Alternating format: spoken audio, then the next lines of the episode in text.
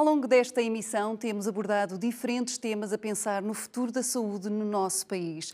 Inovar no futuro só é possível aprendendo com o passado e por isso é preciso refletir sobre o que aprendemos com a pandemia. Para falar sobre esta temática está comigo por videochamada o professor Henrique Barros, presidente do Conselho Nacional de Saúde, o Dr. Oscar Gaspar, presidente da Associação Portuguesa de Hospitalização Privada, e o Dr. João Araújo Correia, presidente da Sociedade de Medicina Interna. Sejam todos muito bem-vindos. Uh, vou começar talvez pelo professor Henrique Barros. Um, durante anos, uh, antes e depois da, da, troca, houve de certa forma um desinvestimento uh, na saúde. muitas queixas houve também nesse sentido. Um, de que forma é que eh, a resposta a esta pandemia poderia ser diferente se não tivesse ocorrido esse desinvestimento, no fundo?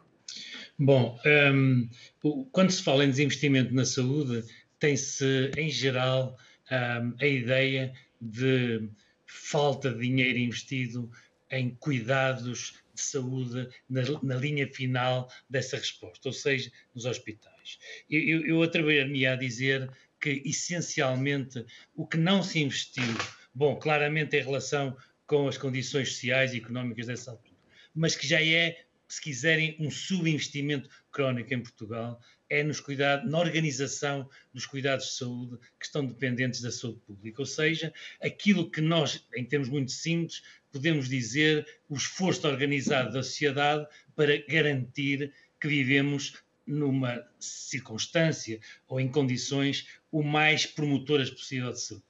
E, e, e essa, essa falta de investimento notou-se. Mas repare, eh, por exemplo, eh, num, num, num, elemento tão simples como todos terem reconhecido que não havia pessoas em número suficiente para fazer o rastreio dos contactos. Eh, agora, por trás disto ainda estão duas coisas que eu me atrevia a, a, a esmiuçar, se me permite. Uma é a ideia de que a resposta a uma situação de pandemia é fundamentalmente uma resposta de cuidados de saúde e de cuidados altamente sofisticados de saúde. Aliás, hum, eu preferia dizer que, ao contrário do que muitas vezes se afirma, que os médicos nos hospitais, os médicos nas unidades de cuidados intensivos, que são a linha da frente, isso é enganador repare, e não quero dizer com isto que eles não tenham um papel absolutamente extraordinário e absolutamente essencial, mas é enganador no sentido que eles, na verdade, não podem ser a linha da frente. Se eles são a linha da frente, algo está muito mal na forma como nós organizamos os nossos cuidados de saúde. Eles têm que ser a retaguarda, têm que ser aquela proteção que nós sabemos que está ali, que vamos precisar dela, mas como um último recurso. E, portanto, a tal linha da frente é, é que. É que é que falhou. Um, por um lado. Por outro lado, lembrar também um aspecto seguinte: a saúde pública em Portugal tem sido e continua a ser visto muito como uma atividade relacionada com as profissões tradicionais da saúde. Os médicos, os enfermeiros e também um pouco, hoje em dia acentua-se mais isso, os técnicos de, de ambiente. Mas isto é uma ideia que nos vai fazer perder a saúde pública e, e, nos vai fazer perder a nossa qualidade de saúde se nós não sairmos daqui. A saúde pública implica os jornalistas, implica as pessoas que comunicam, implica os economistas, implica os nutricionistas, os psicólogos, os arquitetos, ou seja, as profissões tradicionais da saúde e todas as outras que podem concorrer para que a saúde seja partilhada, as decisões sejam partilhadas. E esta é, se quiser, a, a grande lição que nós teremos que aprender se quisermos estar preparados para uma pandemia que venha aí e seguramente que outras situações graves, de um ponto de vista infeccioso, eh, chegarão, é que temos que organizar esta verdadeira linha da frente para proteger essa retaguarda altamente sofisticada, altamente tecnológica, com recursos que nós não podemos ter em excesso, porque não podemos ter as pessoas paradas à espera que venha, que venha uma situação destas, e então eh, não passarmos, digamos assim, por situações um, aflitivas, como se viu em muitos outros países, não só em Portugal, e até, aliás, em Portugal, eu atrevo-me a dizer que a resposta foi bastante, bastante proporcionada e, e, e bastante tranquila para o peso da, da, das circunstâncias. Ainda assim, acha que o, o SNS saiu uh, valorizado dentro da, da opinião pública? Eu, eu, espero que sim, porque o, o, o, o Serviço Nacional de Saúde eh, que integra todas estas componentes, não só a tal componente hospitalar, ehm, que esteve mais em foco, não é? Ehm, foi capaz, apesar de, de, todas as dificuldades, de um subfinanciamento crónico, de um desinvestimento grande na, nas, nas, profissões menos visíveis da saúde, foi capaz, no momento em que uh, tanto se precisava dele, responder de uma maneira que uh, é pelo menos tão boa como foi nos melhores países. Doutor João, este desinvestimento, eh, porque também tem a sua experiência no hospital, eh, é eh, não só a nível de equipamentos, mas também a nível de recursos humanos. Com esta pandemia, verificou-se que, de facto, no SNS os recursos humanos é o lado mais forte de, do nosso SNS? Sim, que, sem dúvida nenhuma. Eu queria reforçar aquilo que disse o professor Henrique Barros e que me parece muito importante eh, numa pandemia, primeiro de tudo, não há país nenhum que possa fazer o seu sistema de saúde a contar com uma pandemia. Portanto, uma pandemia é sempre uma coisa excepcional. E eh, dentro da exceção que realmente nos aconteceu, nós temos que estar muito orgulhosos do nosso Sistema Nacional de Saúde. Sem dúvida nenhuma. Eh, nós o que tínhamos era problemas crónicos, alguns de subfinanciamento, mas fundamentalmente em termos organizativos, que fizeram com que quase estivéssemos, em determinada altura, em colapso do uh, Sistema Nacional de Saúde hospitalar em si. Da tal parte, que é uma pequena parte, dos tais 5%, que, uh, que têm que realmente vir para o hospital e que têm que ter eh, à disposição esses meios sofisticados, como bem falava o professor Henrique de Barros. Mas temos que pensar nos outros 95, não é? E esse é um dos grandes problemas que já existia no, no Serviço Nacional de Saúde e que a pandemia, digamos, descobriu. O rei vai nu. Em termos práticos, o que é que nos acontece? Nós, eh, diariamente, no serviço de urgência, recebemos doentes ligeiros, agudos ligeiros, moderados e graves. Tudo misturado. 90% eh, dos doentes sem qualquer observação médica prévia. O que é que isto significa? Significa que nós temos um sistema de saúde invertido.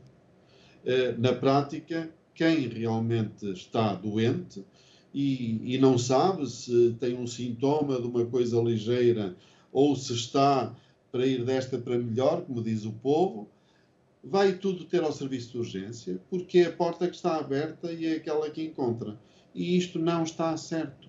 É preciso entendermos que isto não está certo. É evidente que numa situação pandémica, em que os números são aos milhares, o que acontece é que esta situação se multiplica à quinta potência, não é? E, portanto, nós tivemos eh, realmente, eu devo dizer, situações perfeitamente extraordinárias, em que realmente nos hospitais, de repente, o tal serviço de urgência, que já era subdimensionado em relação a uma procura exagerada, mas teve que se dividir em três. Aliás, continua dividido, não é? Simplesmente agora com os números a descer. E nem imaginam o que é numa mesma equipe de urgência haver uma equipe só para eh, respiratórios, que é os, os, chamados talvez Covid, para uma área dos Covid quase de certeza, não é? Ou já confirmados, e uma de que em princípio são não Covid. A mesma equipe teve que se dividir nestas três partes.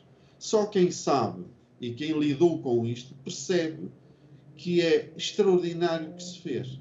E a maneira como, uh, devo dizer, que muitos colegas que até há anos que já tinham servido dos serviços de urgência tiveram que vir ajudar também, não só no serviço de urgência, mas no internamento.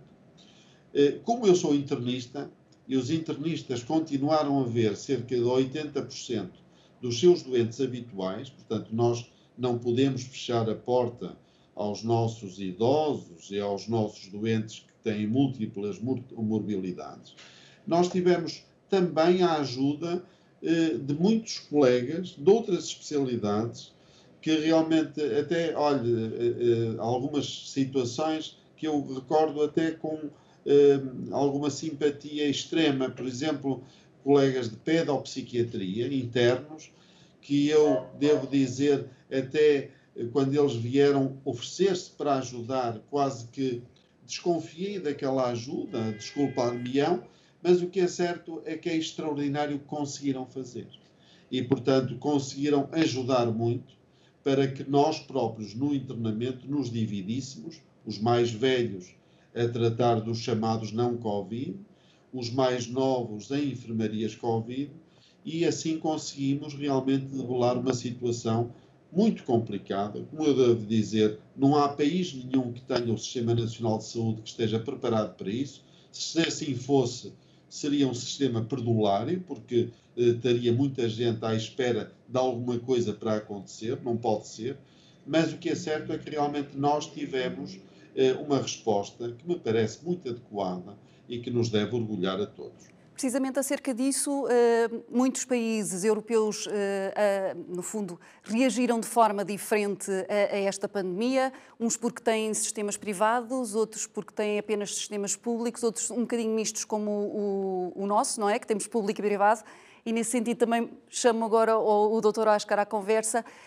Já se consegue fazer uma avaliação eh, de como é que os diferentes sistemas reagiram e aprender com aqueles que melhor reagiram para, no futuro, estarmos eh, reforçados, digamos assim, termos um sistema nacional ou mais do que um serviço eh, reforçado? Bom, eu sinceramente penso que ainda é, é prematuro uh, fazermos essa avaliação. Eu, pelo menos, não conheço estudos uh, credíveis e, e, bem fundamentados, como já foi dito aqui, nós desde logo na Europa temos múltiplos sistemas de saúde, uns mais bismarquianos, outros mais beverigianos, um com, com, mais pendor público, outros com mais presença do, dos privados. A verdade é que os sistemas foram reagindo uh, de acordo com, com as suas especificidades e também de acordo com a, com a intensidade da, da, da vaga. Uh, e, portanto, nós tivemos uma vaga de facto muito, muito forte em janeiro, fevereiro. Felizmente, nesta fase, estamos numa, numa, numa altura menos, menos uh, intensa. Neste momento, a França, a Alemanha, a Áustria estão com mais problemas do que nós. Penso que ainda é cedo. Conforme o doutor uh, João Rubens também disse, um, a verdade é que não há, não há sistemas, não pode haver sistemas que estejam preparados para uma pandemia, e nomeadamente uma pandemia como esta que dura um ano. Isso seria de todo errado. De qualquer maneira, eu penso que as questões que, colocou uh, merecem a nossa reflexão. E perguntou uh, também ao Dr. Henrique Barros uh, como é que estávamos à, à partida e como é que, como é que reagimos. E a verdade é que à data do início da pandemia, portanto em fevereiro, março do uhum. ano passado, o sistema português de saúde já tinha debilidades diversas. É? Já foi aqui falado de problemas crónicos que, que, temos, alguns têm a ver com o financiamento, outros têm a ver com com a organização e aqui penso que estamos todos de acordo. Eh, eu, como sou, penso que o único economista da, da sala, permitam-me aqui o odioso de falar alguns números, nós acostumámos a pensar o SNS como tendo qualquer coisa como 5% do, do PIB. Eh, a verdade é que nos últimos anos, desde logo 2019, esse número baixou para 4,6%. Estamos aqui a falar de uma diferença de 4 décimas. Não parece muito relevante, mas 4 décimas do PIB são 800 bilhões de euros. É disto que estamos a falar. Face aquilo que é, digamos, o referencial, o patamar normal, eh, nós de facto temos muitos, muitos anos, vários governos, com um financiamento abaixo daquilo que são as necessidades. E, portanto, no início do ano passado, faltavam de facto camas hospitalares, faltaram camas de, de cuidados intensivos, faltaram profissionais de saúde, desde logo uh, enfermeiros, que é uma questão que já anda a ser referida na, na, nas, pelas, uh, instituições internacionais há muitos anos, faltam-nos de facto profissionais, faltou-nos equipamento, desde logo o mais óbvio, os ventiladores, mas outro, e, e, e faltou-nos também, uh, de facto, capacidade de organização. Só, só para dar mais dois ou três números, penso que, que, que denotam como é que o sistema, embora sendo um sistema que nós louvamos e que tem funcionado bem nestes 40 anos, mas a verdade é que tem debilidades. Por exemplo, prevenção. Uh, os últimos números do Eurostat, têm cerca de duas semanas, dizem que Portugal gasta com prevenção 32 euros. a média comunitária per capita é de 82 euros. Portanto, o valor é muitíssimo superior e, portanto, nós temos apostado pouco em saúde, quer em termos curativos, como em termos preventivos, como também em termos de investimento naquilo que é necessário, sejam centros de saúde, sejam hospitais, sejam outro tipo de, de, de equipamentos e infraestruturas necessárias. E, portanto, se alguma coisa boa trouxe esta uh, pandemia, foi, porventura, obrigar-nos a reequacionar uh, a forma como estamos a priorizar, por um lado, e a enquadrar a saúde em Portugal. Como, como disse, e muito bem, eu, na minha ótica de presidente da, da, Associação dos Hospitais Privados, eu gostaria muito que nós tivéssemos, de facto, um sistema que, sendo um sistema misto, fosse assumido como um sistema de saúde e não apenas o Serviço Nacional de Saúde. Nós, em Portugal, temos poucos recursos. Somos um país relativamente uh, menos desenvolvido do que muitos dos nossos parceiros. Portanto, precisamos ter todos os recursos ao serviço daquilo que é necessário, que é, de facto, a, a saúde. Portanto, uma melhor articulação, um melhor planeamento, nomeadamente nestas componentes público e privado, mas também mesmo dentro do próprio uh, setor público, dentro do SNS, entre aquilo que comumente se chama os cuidados de saúde primários, os cuidados hospitalares, os cuidados continuados, haver uma maior articulação e menos uma, uma ótica de silos, é absolutamente essencial, por um lado, para sermos uh, mais produtivos, para otimizarmos os recursos ao serviço todos e, por outro lado, para conseguirmos ter mais capacidade de responder às necessidades de saúde, repito, sejam elas agudas, sejam as, as características uh, uh, da, da, população.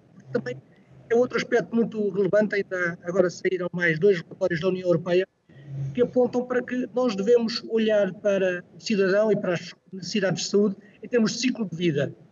Não interessa só uh, o cidadão com 60 anos, ou com 60, ou com 80, interessa não, interessa que os cidadãos vá sendo acompanhado de acordo com as suas necessidades para, para responder e para poder ter qualidade de vida.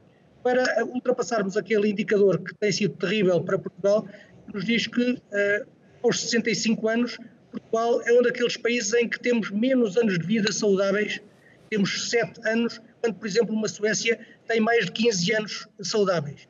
Isto quer dizer que, de facto, as pessoas chegam a uma idade mais, mais adulta, ou uma, terceira, à terceira idade, em situação de, de saúde muito mais débil, com mais comorbilidades dos nossos parceiros. Isto deve ser ultrapassado. Doutor Oscar, precisamente o, o plano eh, de recuperação e resiliência fala num investimento de cerca de 1.383 milhões de euros nesta área da saúde, dos cuidados primários, da governação hospitalar, da saúde mental. Uh, o que é que na prática este investimento poderá mudar, uh, quer nos hospitais, quer nos cuidados primários, para que, uh, como dizia, seja a resposta mais acertada? Deixe-me começar pela parte crítica. Uh, nós uh, colocamos uh, algumas questões sobre essa componente do plano de, recuperação e resiliência, porque os tais 1.308 milhões de euros do que falou têm a ver apenas e só com o SNS. Portanto, mais uma vez, só vemos uma parte do sistema, quando a resiliência do sistema de saúde deveria, deveria obrigar a ter em conta todo, todo o sistema. E, portanto, esta é uma oportunidade que penso que poderia ser aproveitada. Por outro lado, o PRR tem três componentes: resiliência, transição climática e transição digital. Ora, também nas outras duas componentes, transição uh, climática, mas sobretudo transição digital, a questão da saúde tem que ser uh, vista com, com outros olhos. Eu sou daqueles que entendem que a transição uh, digital tem um enorme potencial na saúde. Nós podemos fazer muito mais coisas com, com os mesmos recursos e podemos, de facto, ter uma, uma, um nível de prestação de cuidados e de monitorização dos níveis de saúde totalmente diferentes. E, portanto, essa componente do PRR deve ser aproveitada. Dito isto, olhando para os 1.308 milhões de euros de que fala, penso que tem, há aqui uma série de boas notícias, nomeadamente o reforço dos cuidados de, de saúde primários, uh, também o, um reforço da saúde mental, uh, muito, muito importante, tem sido uma área mais ou menos uh, esquecida em Portugal, e também fala o PRR de um reforço da, dos cuidados continuados. Portanto, completar-se a rede e uh, até ir, ir, mais longe do que aquilo que está previsto. E também fala-se no, no, PRR de, de algumas, inovações, como, por exemplo, uh, generalizar as cadeiras dentistas nos centros de saúde e, portanto, generalizar a saúde oral. Isto é uma. Vamos no bom sentido. De facto, estamos agora, vamos celebrar o Dia Mundial da Saúde. Eu recordo que, mais uma vez, a OMS tem como lema para este dia construir um mundo mais justo e saudável. E a OMS tem insistido muito nesta questão de termos cobertura universal dos cuidados de saúde. Portanto, tudo o que for nesse sentido, e de facto o reforço dos cuidados de saúde primários e o alargamento do SNS, tal como está no PRR, vão no bom sentido e são de saudar. Doutor João, eh, qual é a sua opinião acerca deste PRR? Bem, é, é sempre bom que se uh, compreenda que faltava dinheiro para uh, conseguirmos fazer aquilo que é preciso fazer. Aliás, também isso não é propriamente uma coisa que nos seja indiferente, quer dizer, em termos práticos, todos os anos havia orçamentos suplementares, precisamente porque era preciso tapar a dívida da saúde, que é uma coisa que eu nunca entendi, como não sou economista, talvez o Dr. Oscar Gaspar me explique, mas de facto nunca consegui perceber como é que, eh, qual é a vantagem de nós eh, sempre termos um orçamento que teria que depois ser eh, complementado no final do ano com cerca de mil milhões, mais ou menos era isso sempre que faltava para colocar lá. Porque é que não se coloca ao princípio e se coloca no fim? Nunca consegui entender. Mas de facto é preciso ver que é preciso gastar bem o dinheiro. E é preciso realmente notar de que há problemas que se mantiveram no Sistema Nacional de Saúde, apesar de, por exemplo, no, nomeadamente nos, nos cuidados primários, nós temos uma evolução muito grande do número de médicos de família, sem que isso se tivesse repercutido ao mesmo tempo numa diminuição dos recursos ao serviço de urgência, por exemplo. É, é um dos aspectos que é preciso ponderar bem como é que realmente nós vamos fazer a mudança das coisas. Porque este é um dos problemas do Sistema Nacional de Saúde. É, é o problema de que realmente alguém que está com uma amidalite ter que ir a um hospital central. Isso realmente é uma coisa que é preciso mudar. E uh, há uma coisa que tem a ver com o financiamento. Por que é que se financia isto? Porque há aqui, e, e não é exatamente uma coisa boa de estar a falar no Dia uh, Mundial da Saúde, mas em termos práticos, nós temos que pensar que uh, no financiamento, quando se financia num hospital central, da mesma forma, uma, uma, uma pessoa que vem ao hospital e que tem uma cor verde eh, na petragem de Manchester. E se eh, dá, digamos, o mesmo financiamento para alguém que vem e que tem uma, uma pulseira cor de laranja, portanto, eh, de uma doença grave, está-se a fazer com que o administrador hospitalar até queira que venham muitos verdes ao hospital, porque ele sabe que com esses verdes vai gastar muito pouco dinheiro e o income vai ser grande. Portanto, há aqui uma grande hipocrisia de que é preciso ver onde se gasta o dinheiro, é preciso pensar de que há dois componentes muito importantes e que são diferentes um que tem a ver com a doença aguda, que é o que eu estou a falar. É preciso que a doença aguda, ligeira a moderada, vá e tenha resposta nos cuidados primários. A, a doença crónica é outro assunto e que também é muito importante e é preciso haver uma resposta integrada entre o médico hospitalar e o médico de família.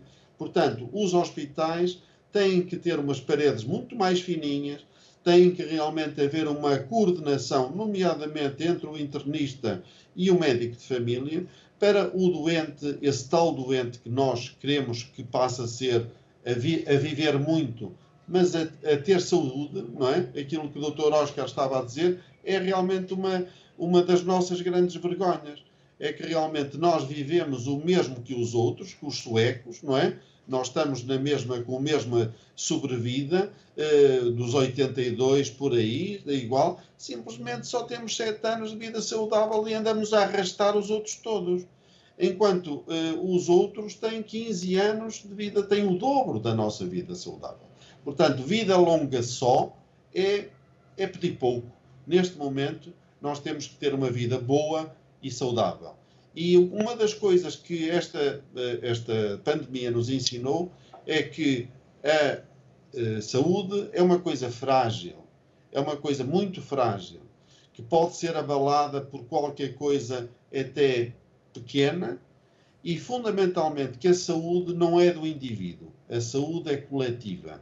A minha saúde vai influenciar na saúde dos outros. E isso é um conceito novo que eu acho que realmente as pessoas devem pensar bem e terem uma coisa que, quanto a mim, é um bom sentimento e é um sentimento nobre, que é ter respeito. Respeito por quem trabalha e, portanto, é obrigatório para a pessoa tomar as atitudes para não ficar ela própria doente e tomar as atitudes certas também para que os outros não fiquem doentes pelas atitudes que não são tomadas, porque realmente o Sistema Nacional de Saúde tem que responder, seja ele eh, Sistema Nacional de Saúde com os privados ou sem os privados, mas na prática todos juntos só podemos responder se tivermos números que possamos realmente tratar com qualidade. Professor Henrique, uh, há quem seja da opinião que este PRR eh, não traz nada de inovador, apenas vem, no fundo, financiar ideias e pastas que já estavam na gaveta.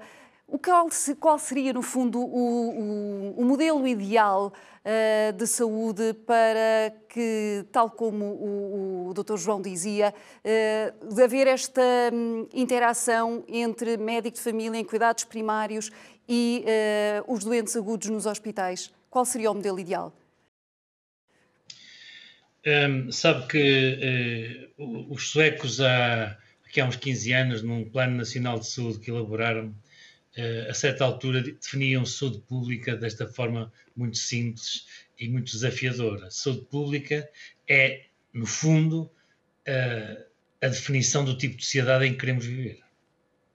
E, um, e, e, isto que é simples, dito assim, é extremamente complexo porque temos que nos pôr de acordo em relação a essa sociedade. Um, o, este plano de, de que, que, no fundo é uma, é uma é uma estruturação da maneira como uma grande quantidade de dinheiro vai ser utilizado. Naturalmente responderá a coisas que já deviam estar respondidas. Uh, infelizmente, a experiência diz-nos muitas das promessas que agora ouvimos uh, não vão ser cumpridas porque é, é esta, esta história da, da, das coisas. Uh, mas ele, ele, é, como sempre, nestas circunstâncias, uma oportunidade extraordinária. E, e, e eu gostava de, de lembrar que uh, muitas coisas que estão lá vão depender de todos nós uh, serem ou não resolvidas. E para isso precisamos é de fazer escolhas. Por exemplo, pegando na, nos aspectos da chamada transição digital. Uh, claro que isto aplicado à saúde, imediatamente as pessoas pensam na informação, na, na transparência da informação, na utilização da, da informação. Mas eu atrevia-me a pensar uma vez mais ir um pouco mais uh, a montante e pensar, para começar, na qualidade da informação. É que, uh, sabe, antes de haverem sistemas computadores, sistemas extraordinariamente eficazes de, de, e rápidos de, de, analisar a informação, muitos países já tinham uma enorme capacidade, comparado com a nossa experiência portuguesa, de usar a informação e transformá-la em conhecimento. Uh, pouco me preocupa a informação nesse sentido, preocupa muito a nossa capacidade de a transformar em conhecimento. E para isso, o que é que é fundamental? É que os sistemas de informação, para começar, falem uns com os outros. Que nós sejamos capazes de não criar cemitérios de informação. Quando um médico escreve, quando um enfermeiro escreve, quando um assistente social escreve uh, num processo, que isso não seja, como se diz muitas vezes, letra morta, que, que possa dar-se vida a essa informação. E para isso é preciso que os sistemas falem uns com os outros, e neste caso concreto é fundamental que falem, por exemplo, os sistemas de informação da, das estruturas de saúde pública com os sistemas de informação das estruturas de saúde particular, privadas, mas mais do que essa capacidade deles falarem os sistemas em si, é que nós sejamos capazes de os ligar a outras fontes de informação. Fazer aquilo que nós designamos como ligação de registros. Se nós não formos capazes de ligar os registros, não vamos tirar conhecimento da informação, não vamos aproveitar a informação. Mas também é preciso que ela seja de boa qualidade. Isso é uma responsabilidade dos profissionais, por um lado, mas é também a, a, a consequência natural de uma população letrada, que tenha literacia em saúde, que compreenda as perguntas que são feitas, que ela própria seja capaz de colocar informação no sistema, que não dependa sempre passivamente das perguntas que nós lhe fazemos. O, no mundo ideal que nós imaginamos, as pessoas vão ser capazes de, sem ter que ir ao médico, sem que, sem que o, o doutor João Aruz Correia tenha que estar na frente do seu doente, o seu doente vai ter com ele, então ele ativamente vai procurar perceber melhor o que se passa e tudo isso. E isso, e, e isso pouparia muitos recursos e melhoraria muito a qualidade da informação.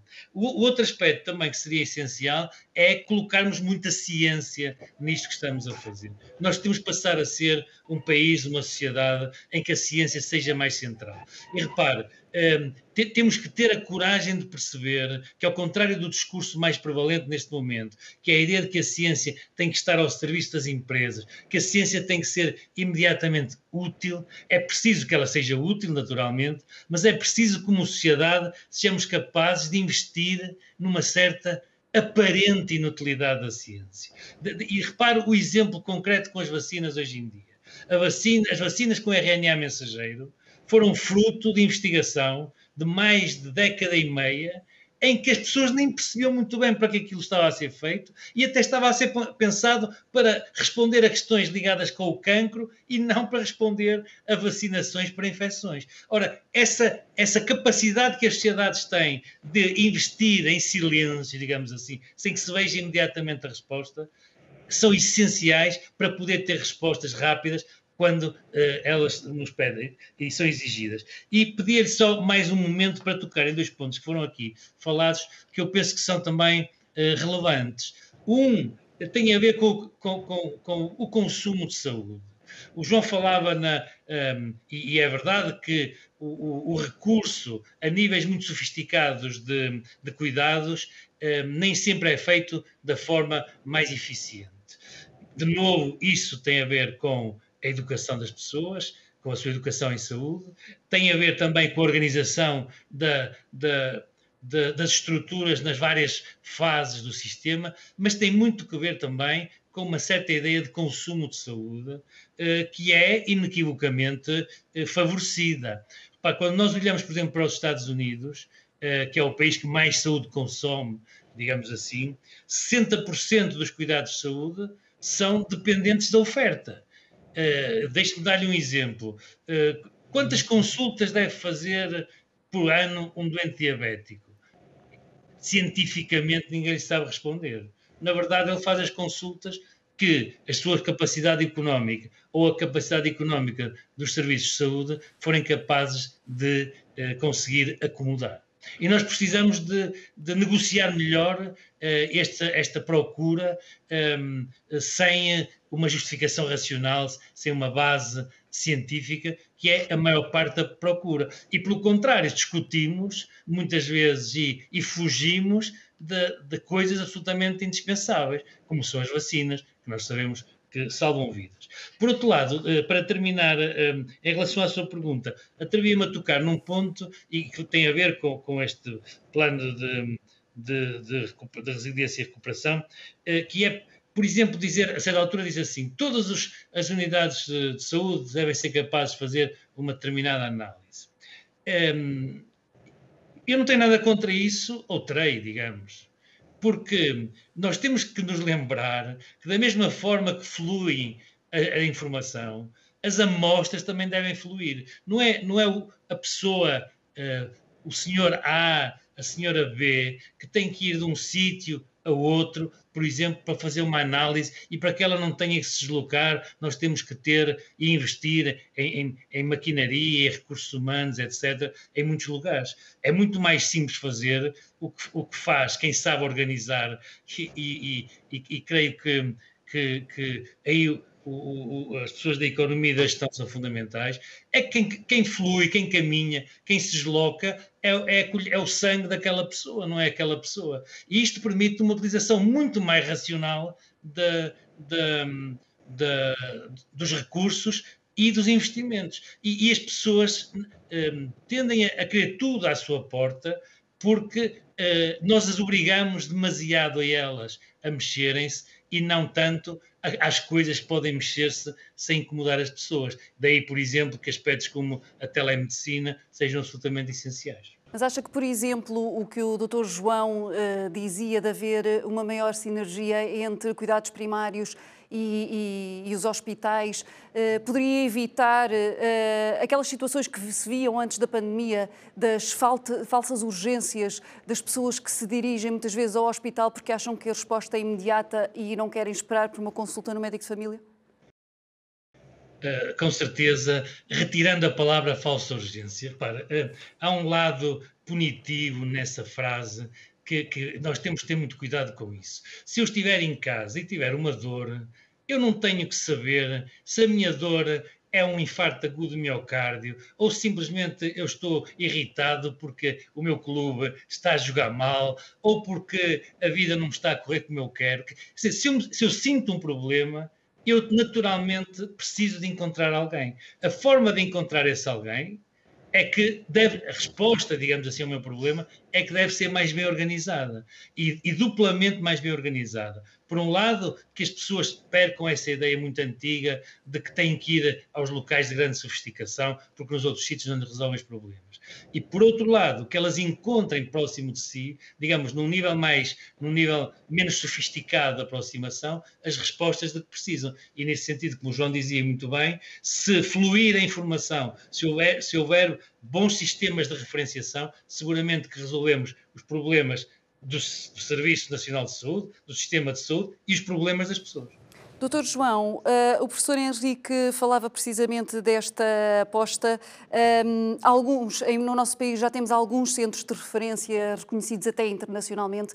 Acha que também uh, essa, esse deveria ser o caminho de apostarmos em centros de referência consoante os profissionais uh, e sempre centralizados no doente?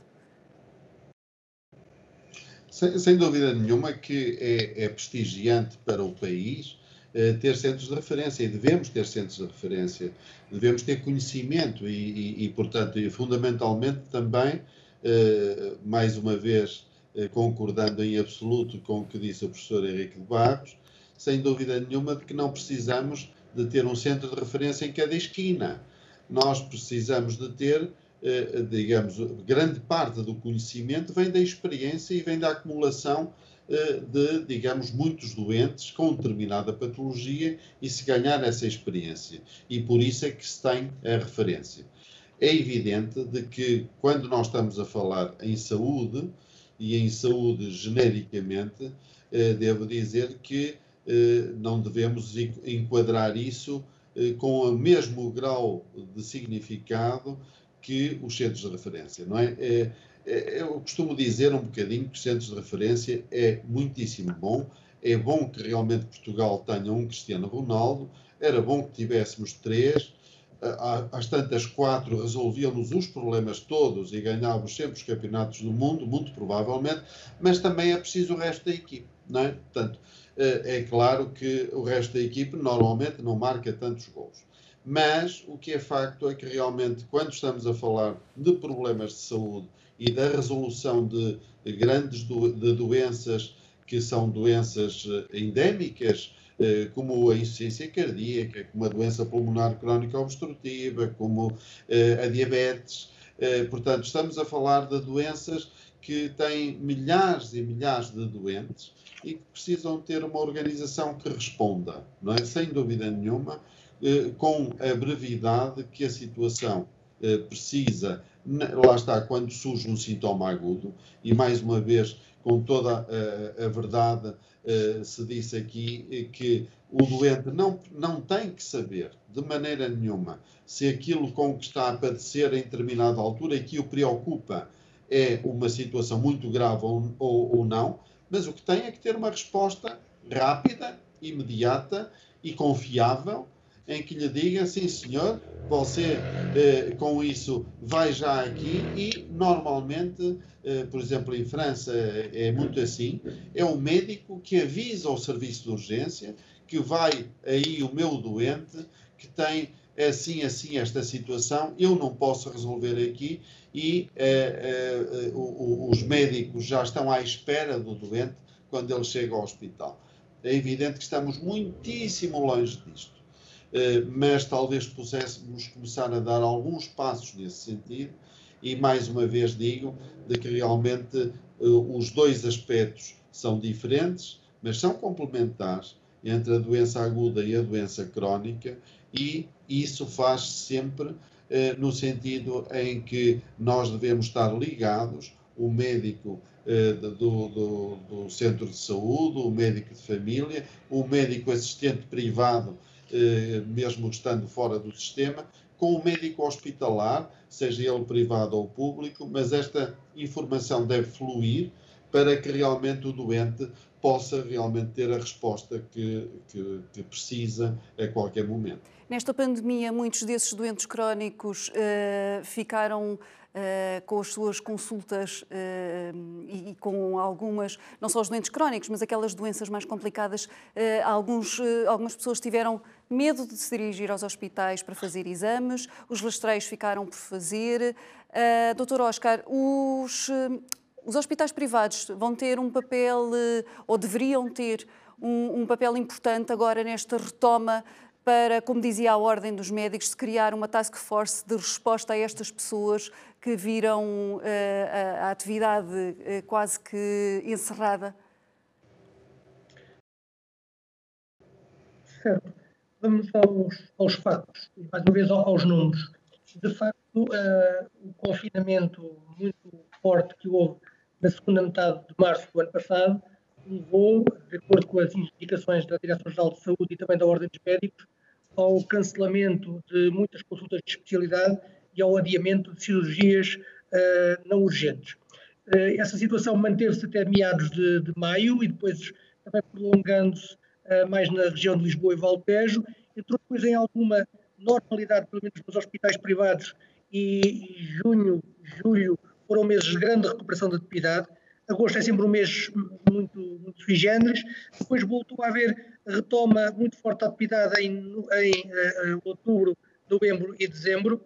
E depois, de facto, com esta, com esta nova vaga, voltou a haver problemas. Ou seja, resumindo, o número de urgências caiu também nos hospitais privados mais de 40%.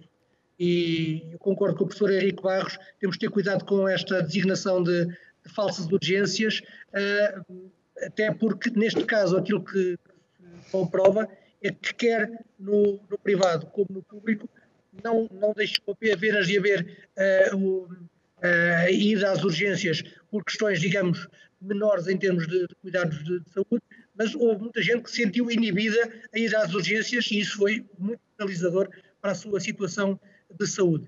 Uh, em relação a, a consultas, a atividade nos privados caiu cerca de 9% e em termos de cirurgias caiu cerca de 8%. Aquilo que nós dissemos ao Ministério da Saúde desde abril do ano passado é que, na linha daquilo que foi referido pela Ordem dos Médicos, nós entendemos que deve haver um plano extraordinário de recuperação da atividade assistencial. Quando estamos a falar de mais de um milhão de consultas de especialidade hospitalar que ficaram por fazer, mais de 125 mil cirurgias que não foram realizadas, como disse, por exemplo, na questão da, da, dos rastreios dos cancros, nomeadamente pulmão, uh, cólon uh, e, também, e também mama, uh, são números muito, muito difíceis de, de, de, suportar. Quer dizer, quando nos falam de que não foram realizados mais de 5 mil procedimentos cirúrgicos em termos de oncologia, há aqui, de facto, muita atividade que ficou para trás e que tem que ser resolvida. Na nossa perspectiva, agora falando em nome dos hospitais privados, aquilo que nós garantimos ao Ministério da Saúde é que estamos disponíveis para participar de forma ativa nos termos em que o Ministério considera que nós uh, somos úteis. E, portanto, quer em termos de, de consultas como em termos de cirurgias, uh, estamos aqui para aquilo que, de facto, o Ministério entenda que é relevante haver uma maior articulação entre o SNS e, e os privados. Agora, parece-me que, de facto, os números uh, são, são, digamos, uh, arrasadores. Com, com, um problema adicional, já agora se permite, é que a atividade da, da prestação de cuidados de saúde é realizada hoje em condições bastante distintas daquela que era há um ano atrás. Portanto, os equipamentos de proteção individual dos profissionais de saúde, também dos próprios uh, doentes, os testes Covid uh, uh, obrigatórios, por exemplo, antes das cirurgias, fazem com que um bloco cirúrgico ou um consultório médico não possa hoje ter a mesma atividade que tinha há um ano atrás. E, portanto, temos que fazer muito mais com, com os recursos que temos. E, portanto, isto aconselharia, da, da, do, nosso, do, nosso, ponto de vista, que houvesse aqui um diálogo, um diálogo uh, franco, frutuoso, entre as diversas entidades da área da saúde. O nosso tempo está mesmo, mesmo a, a, a, chegar ao fim, mas eu não vou resistir a fazer mais uma pergunta ao Dr. João. Uh, uma das, de, das, coisas que também foi encerrada, de certa forma, foram uh, as aulas presenciais no ensino superior, nomeadamente de futuros profissionais de saúde. Uh, que consequências é que isto poderá ter uh, no facto de se terem interrompido estágios, de lidarem diretamente com os doentes? Isto terá consequências no, nos jovens médicos e jovens enfermeiros que, dentro de meses ou um ano, possam estar já no ativo? É, os, nos últimos anos, portanto, no ano profissionalizante de, de medicina, e, e, e, tenho a sensação de que realmente a enfermagem também em relação ao último ano mantiveram-se uh, o ensino presencial, embora realmente com uh, os cuidados que o tempo nos obriga, não é? Como é evidente. Também, uh, quando nós estamos a falar em, em digitalização, em capacidade eh, digital, da transmissão eh, de conhecimento, também eh, é a mesma coisa em relação ao exercício da medicina. Portanto, o exercício do ensino, nós também temos agora ferramentas que antes não tínhamos, ou, ou tínhamos e não utilizávamos, e agora aprendemos a utilizar, e que são muito úteis, não é? Portanto, para além do doente, eh, sem dúvida nenhuma, nós agora conseguimos, eh, por Zoom, por, eh, por conferência com os, com os alunos, ter numa mesma sala, num, num gabinete, estarmos com 30 ou 40 alunos e, e tirar-lhes dúvidas e fazer. Portanto, há muita coisa que se pode fazer de forma não presencial e que realmente agora podemos fazer. Não me parece que realmente haja eh, grande dificuldade em termos do, da, da, do ensino propriamente. Devo dizer que esta, que esta uh, pandemia também uh, devemos realmente louvar a digitalização e a telemedicina, mas não em endeusar, não podemos endeusá-la. Isto é, eu costumo dizer ao, aos, aos meus companheiros, aos meus colegas de, de serviço, de que se um doente tem mais do que duas consultas uh, telefonadas, portanto não presenciais, provavelmente podia ter alta. Porque realmente há aqui, sem dúvida nenhuma, coisas que se perdem no exercício da medicina e que não é possível recuperar por telemedicina. É evidente que podemos monitorizar doentes que já conhecemos muito bem. Uh, é muito difícil nós podermos detectar coisas que surgem de novo. Portanto, passar seis meses sem ver o doente, sem auscultar o doente, sem palpar o doente, é naturalmente para mim uma situação eh, que eu pessoalmente, como médico, eh, recuso-me a seguir. Eu tenho que ver o doente eh, porque, eh, embora realmente lá está, num doente que eu conheça muito bem, de facto posso fazer uma teleconsulta, mas eh, não mais do que três meses e depois a próxima tem que ser presencial. E, e eu acho que também a confiança eh, é diferente quando nós podemos encarar-nos olhos nos olhos ao vivo. Obrigada, professor Henrique Barros, doutor Oscar Gaspar e doutor João Arujo Correia pela vossa presença e nesta simpática e esclarecedora conversa. Assim que está em casa, espero que tenha gostado deste programa especial dedicado ao Dia Mundial da Saúde. E não se esqueça que as boas práticas de saúde começam por si. Fique bem, fique com esse mais.